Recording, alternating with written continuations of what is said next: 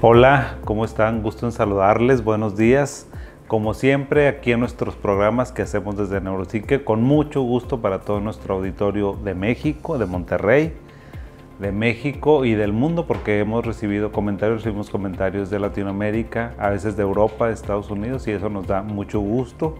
Se los agradezco, gracias porque estos programas se hacen y van creciendo gracias a ustedes a que los comparten, me hacen favor de compartirlo, me hacen favor de hacerme comentarios. La verdad es que hemos tenido una serie de comentarios muy diversos de muchas partes, les digo, del mundo, donde me hacen algunas preguntas que son muy puntuales sobre el tema que estamos eh, tratando o sobre otro tema. O sea, como los videos ahí están, como los lives se quedan eh, ahora sí que pues eh, en la red, en la web me hacen favor de seguir viendo los programas y a veces me, vuelven a preguntar alguna situación, lo cual se los agradezco de todo corazón, gracias. Y ustedes vayan mandando sus comentarios, esa es la idea. La idea es que haya un intercambio, que no sea nada más yo el que estoy hablando, sino que tenga una resonancia con ustedes, que de que me digan, oye, ¿de qué se trata este tema? ¿Puedes hablar un poquito más de esto? Muchas ocasiones, fíjense, los temas son en respuesta a comentarios que ustedes me hacen o que me sugieren, oye, ¿por qué no hablas de este tema? ¿Por qué no tratamos esta otra situación? ¿Por qué no hablamos de esquizofrenia? ¿Por qué no hablamos de ansiedad? Este, la diferencia entre ansiedad y síntomas de COVID, que fue un tema que les gustó mucho, que lo han estado viendo, que lo están observando, lo siguen compartiendo. Muchas gracias porque también hacemos temas que son de mucha actualidad entonces, eh, pues vemos que por ahí los van siguiendo. Y bueno, miren, este programa lo quiero dedicar en atención a todos ustedes, a todas y a todos. Vamos a dedicar este programa única y exclusivamente a responder algunos comentarios. Nada más voy a emitir el nombre de la persona que me lo hizo, pero les vamos a estar hablando para tal vez ahondar un poquito más en el tema, porque generalmente los temas tratamos de contestarlos ese mismo día en la tarde, en la noche, pero a veces no nos es posible, les pedimos una disculpa. Entonces, pues bueno, miren, me han preguntado muchas cosas. Hicimos un tema de ansiedad y me dicen, excelente programa. Eh, yo creo que ese programa está muy bien, es un programa que gustó mucho sobre la ansiedad, el manejo de la ansiedad. Y me decía una persona que nos escuchó que sería muy bueno que habláramos sobre ese tema, pero enfocado a los jóvenes, enfocado más a los jóvenes, dándoles tips a los papás para poder apoyarlos.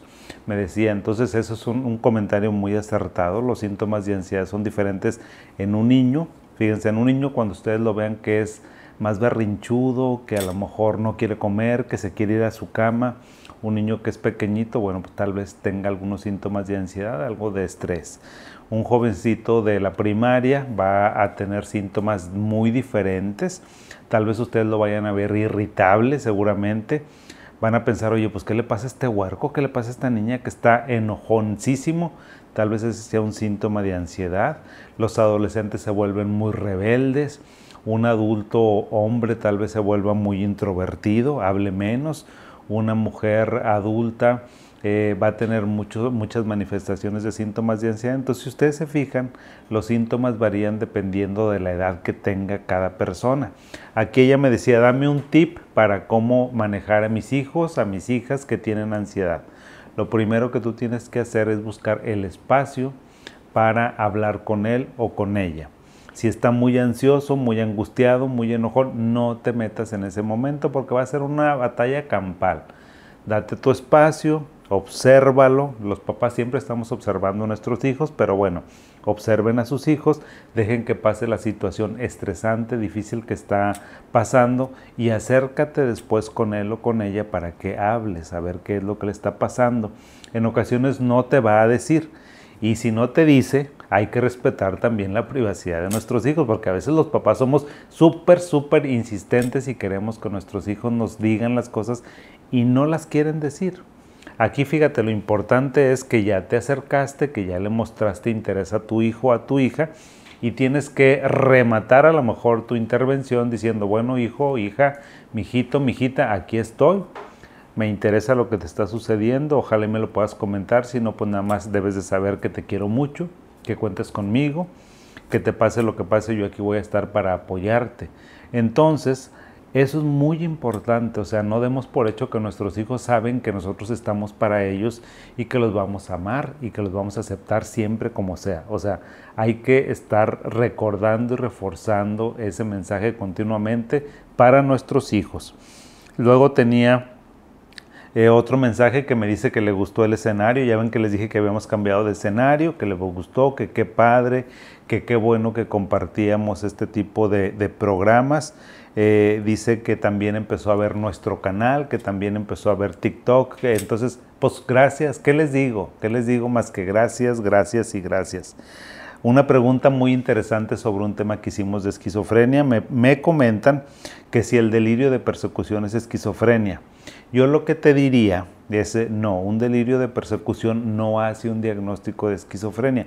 Sin embargo, amiga, sí te voy a decir que es un síntoma muy importante. Si alguien tiene delirio de persecución, o sea, que siente que la gente lo observa, que la gente está en contra de él, en contra de ella, que un carro lo anda persiguiendo, que está cerrando las puertas mucho, ese delirio de persecución tiene que hacernos pensar en la esquizofrenia no como un diagnóstico, sino como una posible causa y siempre dependiendo de la edad que tenga eh, la persona. Fíjense cómo en psicología y en psiquiatría la edad importa mucho, porque si me dices, oye, un jovencito, un muchacho de 13, 14 años que siente que lo andan persiguiendo, que lo van a matar, ¿me tengo que preocupar? Claro que te tienes que preocupar y hay que observar a esa persona y si eso lo tuviera una persona de 60, 65 años, el diagnóstico es diferente. Allá posiblemente estemos hablando de un deterioro cognitivo y en una etapa temprana de la vida, 12, 13, 14 años, hay que pensar en esquizofrenia. ¿sí? Dice, eh, alguien me preguntaba también que si eh, se puede iniciar con el tratamiento con los medicamentos de depósito para esquizofrenia? Esa es una pregunta espectacular. O sea, todas las preguntas son muy buenas, pero esta me llamó mucho la atención. Gracias. Generalmente el inicio del tratamiento para la esquizofrenia tiene que ser con medicamento oral. ¿Por qué con medicamento oral? Porque nosotros primero tenemos que probar la tolerabilidad. O sea, te tomas el medicamento y observas si te cae bien o no te cae bien al cuerpo si diéramos un medicamento de depósito desde inicio, como son medicamentos de depósito que duran nuestro cuerpo un mes, tres meses, y ya van a venir los de seis meses también, pues ahora sí que ya valió Wilson, como dicen, ¿verdad? Porque pues no es lo mismo que un medicamento me diga, oye, me cayó malísimo porque me dio un chorro la cabeza o traigo náuseas, y yo no te apures, al cabo el efecto se te quita en 8 o 10 horas. No es lo mismo eso a que te diga, ¿sabes qué? Estamos en una situación un poco complicado, vamos a esperarnos 28 o 30 días para que estos efectos se te quiten. ¿Verdad que no es lo mismo? Entonces, siempre cuando pensemos en un medicamento de depósito para nuestro familiar, hermano, hijo, papá, tenemos que pasar primero por un medicamento de depósito. Hablen con sus médicos y primero que les prueben un medicamento oral para luego pasar el de depósito. Eh, alguien me preguntaba que si existe la olanzapina en depósito, de depósito.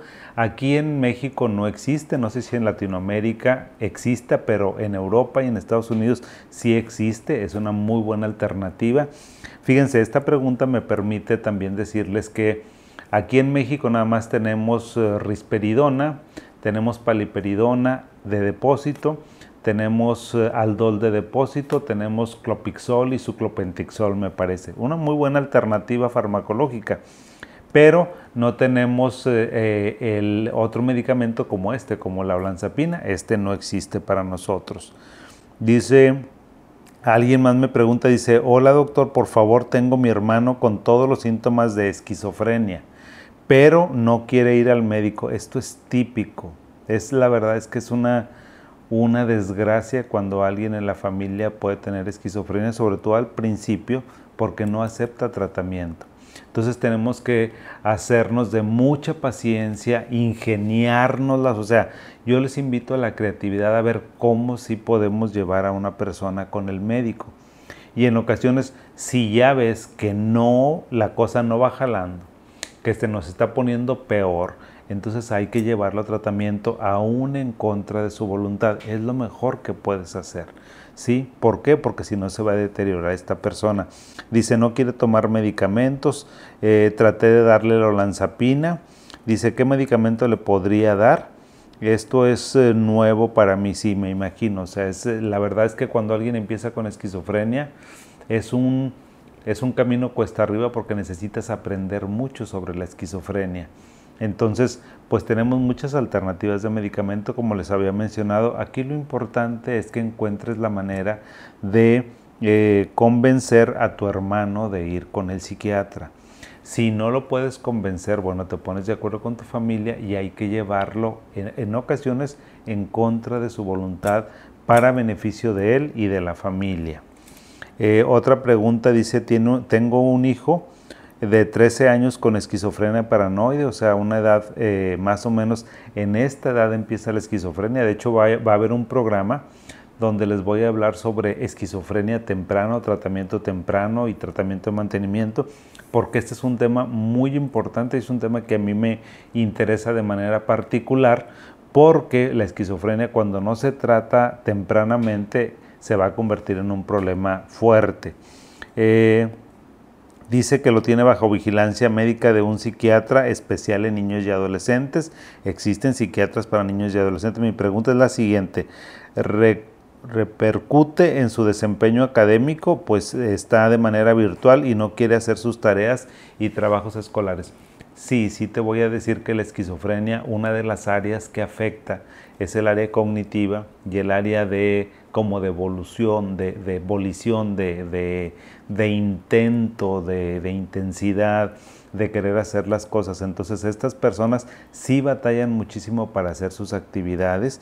Hay que apoyarlo, hay que apoyarla con esta situación y ver de qué manera eh, o le ponemos a lo mejor algún maestro de apoyo o hablamos con los profesores que, para que sepan la condición que tiene eh, este, los jóvenes y que se modifique, no que le den un trato especial, pero sí que se modifique a lo mejor el contenido académico y lo que debe de aprender, porque si no va a ser muy difícil, o sea, no es lo mismo que aprenda un, muchacho de, de, a lo mejor dos, tres, eh, que no tiene este problema a alguien que lo pueda tener. Otra pregunta que nos llegó dice, tengo un hermano que toma valproato 500 miligramos, aloperidol 5 miligramos, clonazepam 2 miligramos, levomepromacina, pero no hay cambio en él. No duerme y come demasiado. Yo te voy a... y, se ríe mucho. Eh, dice, como familia, ¿cómo le podemos ayudar? Bueno, yo te diría que este esquema, a mí se me hace raro, el esquema farmacológico. Les voy a decir una cosa. Cuando un psiquiatra les da muchos medicamentos. Cuando hay dos o tres, o tres medicamentos en un paciente, yo ya me pongo a pensar. O sea, me pongo a pensar que tal vez la situación esté o muy compleja o el psiquiatra no tiene como una visión global de lo que está sucediendo, porque no, deben de, no debe de sobremedicarse un paciente con esquizofrenia. Por ejemplo, si, si tuviera esquizofrenia, y le estás, para la esquizofrenia el medicamento de los cuatro que tienes aquí, el que sirve es el, es el aloperidol. Pero aloperidol de 5 miligramos, eso y nada es igual a nada. O sea, prácticamente no se está tratando el paciente si el caso fuera esquizofrenia. ¿Por qué? Porque aloperidol para que haga efecto, fíjate, necesitas 15 miligramos, 20 o 25 miligramos. Si le estás dando 5 miligramos, pues evidentemente que no te va a jalar. Entonces en ocasiones me dicen, doctor, no, me, no, no, funciona el medicamento. Y yo, a ver, dime qué medicamento estás tomando y la dosis es fundamental. Es básica la dosis. Ustedes, por favor, si alguien está tomando lanzapina, si alguien está tomando la peridol, métanse por favor a estudiar, busquen eh, generalmente en las universidades, casi todos tienen sus páginas web y busquen información sobre cómo es la dosis del medicamento que debe de tomar su paciente porque pues de estos cuatro, la verdad, con el, con el debido respeto, no va a funcionar y no sirve para nada. Valproato a 500 miligramos, no sé para qué se lo den, es una dosis bajita. Eh, Sinogan seguramente se usa para dormir, pero pues no sé cuál sea el problema, o sea, no necesita tanto medicamento, tiene dos para dormir, entonces yo me imagino que va a estar muy sedado y luego dices, come demasiado, pues a lo mejor sí porque hay que cambiar los medicamentos por el efecto colateral. Entonces es bien importante la cantidad de medicamento. Si tienes esquizofrenia, si alguien de la familia tiene esquizofrenia y me tomas tres, cuatro, cinco medicamentos o te están cambiando continuamente de medicamentos, dile, cuéntaselo a quien más confianza le tengas y aguas. No es frecuente tanto cambio de medicamento y no es frecuente que se tomen medicamentos así. Tres, cuatro, no es, no es frecuente. Eso es para los pacientes que tienen esquizofrenia resistente. Porque de lo contrario, pues no. Continuando con más preguntas de nuestro auditorio, alguien nos escribió de Chile, me dice, mi hijo tiene esquizofrenia hace 8 años, él tiene 27 años en este momento, toma risperidona y clozapina. Hablaré con su psiquiatra para ver la posibilidad de medicamento inyectable, ya que se me descompensó por no tomar su medicamento. Eh, dice, gracias, sirven mucho sus charlas, yo le agradezco eh, que me escriba, señora. Y sí, efectivamente, hablé con su psiquiatra para ver si es posible. La risperidona existe en, por ejemplo, esta persona, si ya toma risperidona, pues ya puede pasarse a risperdal inyectable. Aquí en México se llama risperdal consta pero no sé cómo se llaman en otras partes del mundo, pero existe eso o la paliperidona porque son medicamentos muy parecidos. Y pregúntele también, por favor, a ver por qué le está dando risperidona y clozapina. Son dos antipsicóticos, que es lo que les digo. Es rarísimo que se mezclen dos antipsicóticos. Por favor, traten de evitar las combinaciones de antipsicóticos y sobre todo, ¿saben por qué? Porque la esquizofrenia es una enfermedad que se tiene que tratar por mucho tiempo, si no es que por toda la vida de tal forma que a veces menos es más, ¿sí? Y no se deben de combinar medicamentos. Otra pregunta dice, yo tengo un niño que sufre de esquizofrenia y epilepsia convulsiva y discapacidad cerebral. Él toma olanzapina, 10 miligramos, eh, se toma dos, dice que no, que lo dopa mucho y también toma oxcarbazepina de 600 miligramos. ¿Será que la dosis está muy alta?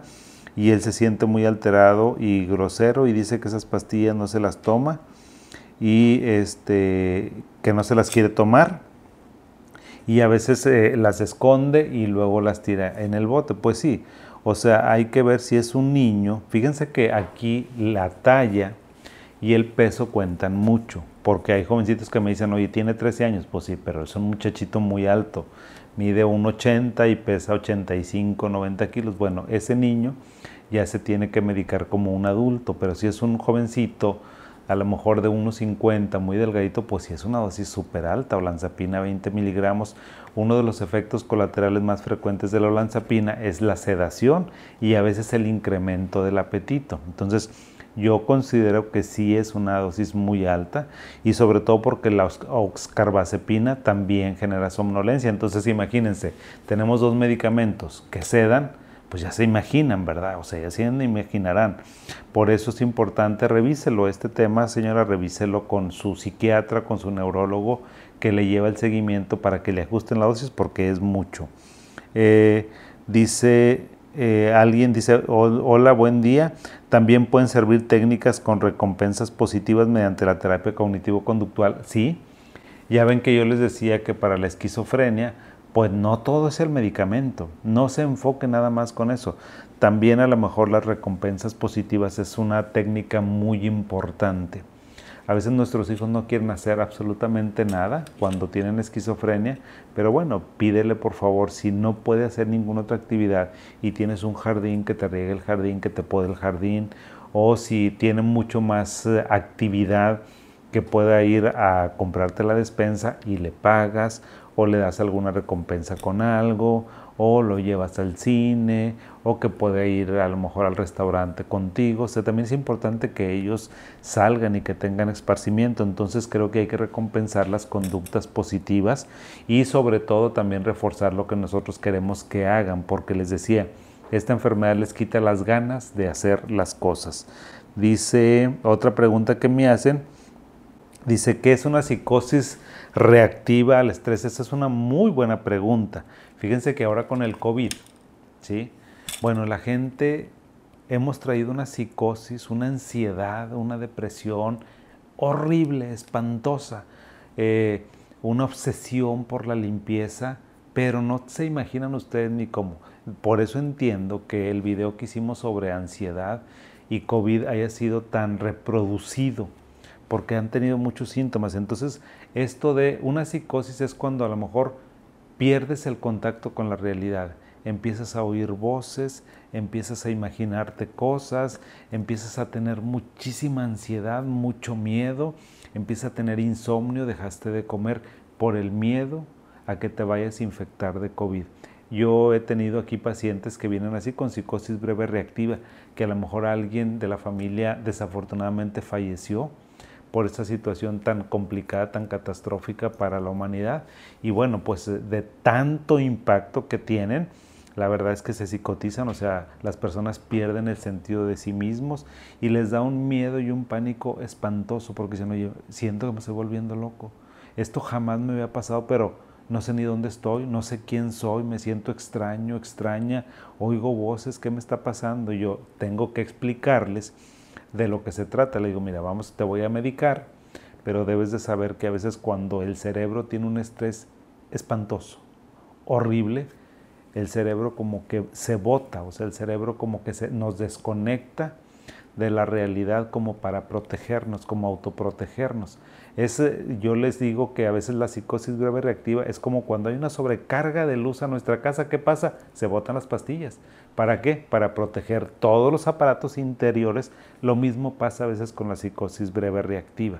Eso es lo que pasa. Entonces, no te preocupes, no te asustes, pero sí vea tratamiento para psicosis breve reactiva por COVID. No porque te dé el COVID, no porque lo tengas, sino por el pánico, el pavor que te causa que te vayas a infectar con esa enfermedad. Eh, dice que si existe este término, sí, sí existe ese término que me preguntabas, ¿a qué se debe y que si es temporal? Sí, o sea, se debe a un estrés muy fuerte que ya te comentaba y generalmente es temporal, fíjate, una psicosis breve reactiva tiene que durar de un día hasta un mes, no te va a durar más, generalmente dura una semana, pero bueno, se requiere tratamiento porque si no esto va para arriba y para arriba y para arriba y para arriba y la psicosis breve reactiva se te va a convertir en una psicosis real. Por eso es importante tratarnos. Eh, otra pregunta que me hacen es, mi hijo tiene esquizofrenia y toma medicamento, pero aún así no deja de escuchar voz. Esta es una muy buena pregunta. Y aún no está en la realidad y para mí es muy triste porque él ya tiene 30 años y no sé qué hacer. Ay, señora, pues ¿qué le digo? ¿Qué le digo? Por eso no sé si hicimos ya un programa, la verdad es que no me recuerdo de eh, sobrecarga del cuidador. Fíjense que a veces la esquizofrenia es una enfermedad tan fea, es una enfermedad tan triste, tan catastrófica, eh, la digo en el mejor de los sentidos, o sea, tan, tan difícil, tan intensa, tan fuerte, tan grave, porque aún aunque los psiquiatras demos un medicamento y lo demos por el tiempo adecuado, y la dosis adecuada, aún así el paciente continúa psicótico, continúa escuchando voces. Entonces, a veces hay muy poquitos pacientes, o sea, si tratamos 100 pacientes, tal vez en 80 pacientes nos va a ir generalmente bien con los medicamentos, pero va a haber 20 pacientes que vamos a batallar muchísimo, esa es la verdad. Por eso no hay que sobremedicar al paciente, necesitamos que conozcan muy bien la esquizofrenia y qué pacientes sí van a responder al tratamiento y cuáles desafortunadamente no. Entonces yo, yo le voy a decir, señora, a veces el tratamiento antipsicótico para un paciente con esquizofrenia, créame que los doctores quisiéramos con el alma que él volviera a ser normal y que no escuchara las voces, o que no viera cosas, o que no tuviera delirios. Pero a veces no se trata de eso. ¿sí? A veces se trata que el paciente no esté agitado, no esté violento, que no se haga daño, que no sea agresivo con la familia, porque a veces eso es lo que eh, a eso a veces aspiramos los psiquiatras cuando vemos que no tenemos resultado con las alucinaciones. Pero le voy a decir, no, no quiero que este comentario lo tome como que, bueno, pues me tengo que acostumbrar. No, no se tiene que acostumbrar. Agote todas las posibilidades. Si ya su doctor le dio el tratamiento para su hijo a dosis adecuadas y no le funcionó, que le cambie. Si el otro tratamiento por seis semanas a dosis adecuadas tampoco le funcionó, que le cambie a otra familia y ahí cuando hay dos, fallas terapéuticas, ahí sí es recomendable que combinemos dos antipsicóticos. Y luego, si no, si aún así no, no hay respuesta, fíjense que hay una, eh, una terapia que se llama terapia eléctrica. Es una terapia controvertida, yo creo que voy a hacer un programa sobre terapia electroconvulsiva, porque la verdad es que está tan, se ve tan fea esa terapia, o sea, tiene tantas, tantos lastres, o sea, por cómo se hacía, pero la verdad es que a veces la terapia electroconvulsiva, la terapia eléctrica, tiene indicaciones muy precisas, muy, muy precisas para cierto grupo de pacientes con esquizofrenia, para ciertos trastornos bipolares. A veces también se les da a las mujeres embarazadas cuando están terriblemente psicóticas y que no los podemos medicar porque ponemos en riesgo la organogénesis y la seguridad en su productito. Entonces, esa terapia es una muy buena terapia, excelente terapia. Obviamente que no se le da a todos, a lo mejor de 100 pacientes que tienen algún diagnóstico psiquiátrico y que no nos responde, se lo damos a uno o a dos pacientes. Dice, otra pregunta que tenemos es, ¿cómo se puede ayudar a un hijo con un diagnóstico de esquizofrenia que no se quiere medicar y consume alcohol y fuma marihuana? Ay, Dios santo, que me ponen triste las preguntas que me hacen, pero gracias. Para eso estoy. Eh, pues es que esta es la realidad también, señora. O sea, la verdad es que la comorbilidad, es decir, que tenga yo dos padecimientos de esquizofrenia, casi siempre está junto con algo más, con depresión, con ansiedad, con TOC o con uso de sustancias, con alcohol y con marihuana, desafortunadamente. Entonces yo le diría, mire, escoja sus batallas. Ahí tiene dos batallas. Una es que se tome el medicamento para la esquizofrenia y la otra es lo de la marihuana hay que uno como, como papá tienes que elegir tus batallas con tus hijos o con tus hermanos cuáles sí y cuáles no, porque no se puede tener dos frentes abiertos, no puede tener una guerra, oye, tómate el medicamento y otro deja las, las, drogas, no, no al mismo tiempo, aunque uno lo piense. Entonces lo que tenemos que hacer es tal vez primero nos concentramos en eso, nos concentramos en que dejen de tomar el, el, que se tome el medicamento. Y si no se lo quiere tomar, señora, pues bueno, ya sabe que siempre existen los medicamentos de depósito y que son muy buena opción y que podemos recurrir a ellos. Después de que ya esté medicado, vamos a hacer lo posible porque nos deje la marihuana. Y hay ocasiones en que es muy difícil y no la dejan, y no la dejan. ¿Por qué? Pues ahora con toda la publicidad y con la normalización que existe de la marihuana, porque aparentemente la marihuana no hace daño, o sea que la marihuana es segura cuando existen. Una cosa es que se legalice eh, la marihuana y otra cosa es que no tenga un problema, que no sea un problema de salud. Claro que es un problema de salud público muy importante que vamos a tener, o sea, con esa sustancia como con otras. Dice, otra pregunta que me hacen es, tengo un hijo adolescente que se niega a tomar terapias para obtener un diagnóstico. Típico, típico que el papá, la mamá ve que su hijo, su hija le pasa algo, que se aisló, que está muy triste, que llora, que está irritable, que está enojón y dice que no le pasa absolutamente nada y no quiere ir. Entonces, eh, me preocupa porque los síntomas son parecidos a la esquizofrenia. Pues qué importante, señor. O sea, si es así, ni lo dude. Mire, yo siempre les digo, porque recibo muchas llamadas telefónicas, así como este, me dice, doctor, ¿qué hago? Tengo un hijo de 18, 20 años y no quiere ir a consultar, doctor, y no se levanta. O sabe que doctor anda como sonámbulo en la noche, no nos deja dormir y está dormido a las 6 de la mañana se empieza a dormir y se me despierta como a las 4 de la tarde, doctor, ¿qué hago? Y no quiere ir a tratamiento. Bueno, yo siempre les digo a los papás, ¿sabes qué? Ven tú a tratamiento. No porque los papás tengan el problema, sino porque a veces el tratamiento en ocasiones inicialmente tiene que ser indirecto. Yo te doy las indicaciones, te digo lo que tienes que hacer, cómo lo tienes que hacer, te explico lo que sí puedes hacer y así se empieza en ocasiones el tratamiento para alguien que niega rotundamente que tenga un problema emocional, psiquiátrico, porque no va a querer. ¿sí? Y eh, dice otra pregunta, me dice que quiere saber cuándo va a salir la paliperidona para aplicarlo cada seis meses.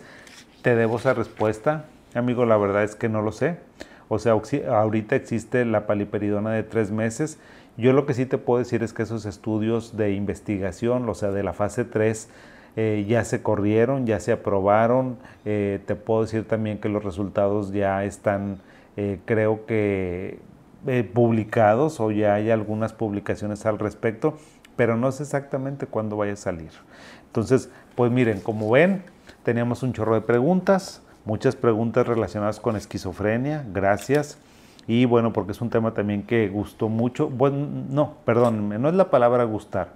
Creo que es un tema que le llegó mucho a la gente y cuando le llegan las cosas a la gente es por algo, es porque tiene una necesidad de información sobre ese tema en particular. Entonces yo les agradezco, por favor síganme mandando sus preguntas y les prometo si este programa les gustó para que también me hagan comentarios, o sea, eh, me hagan comentarios si les gusta que hagamos todo un live de, preguntas. A mí me gustó, a mí me gusta, la verdad me lo propuso Eduardo, este, mi productor, y se me hizo muy padre, o sea, se me hizo muy padre porque aquí vemos como un mosaico de todo lo que ustedes están pensando, lo que están sintiendo, lo que sí les interesa y pues para mí es muy importante. Les digo, esto es más importante a lo mejor que yo hablarles de alguna cosa que para ustedes pues ni fu ni fa. Gracias, les mando un abrazo. Los espero por aquí en la siguiente, en nuestros programas que hacemos desde Neuropsique para todos ustedes. Gracias, bonito día y a darle.